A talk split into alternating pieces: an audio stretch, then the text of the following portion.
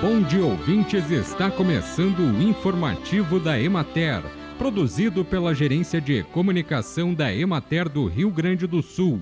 A apresentação é de Matheus de Oliveira, na técnica José Cabral. A colheita das lavouras de milho alcança 54% do total da área semeada no Rio Grande do Sul e algumas plantações foram beneficiadas pelas chuvas da semana passada.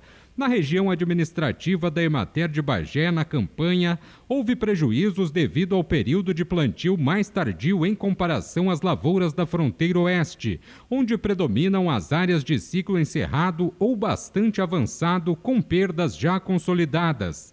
Em Caçapava do Sul, onde está implantada a segunda maior área de milho da região, as perdas estimadas são de 88%, e apesar das chuvas registradas, não é esperada resposta expressiva para a maioria das lavouras, que já estão em fase de enchimento dos grãos a colheita mecanizada torna-se praticamente inviável em grande parte das lavouras. Assim, muitos produtores estão aproveitando o milho para silagem ou realizando a colheita manual das espigas nas áreas de menor extensão.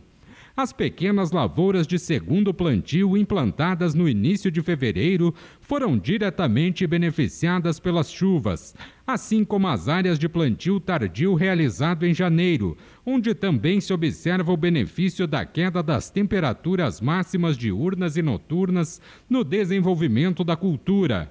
Na região de Caxias do Sul, as primeiras lavouras de milho colhidas, em geral, apresentam rendimento satisfatório, embora pouco abaixo da expectativa inicial.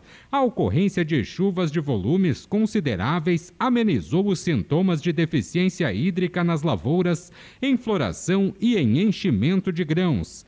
Bem, e por hoje é isso, nós vamos ficando por aqui, mas amanhã tem mais informativo da Emater.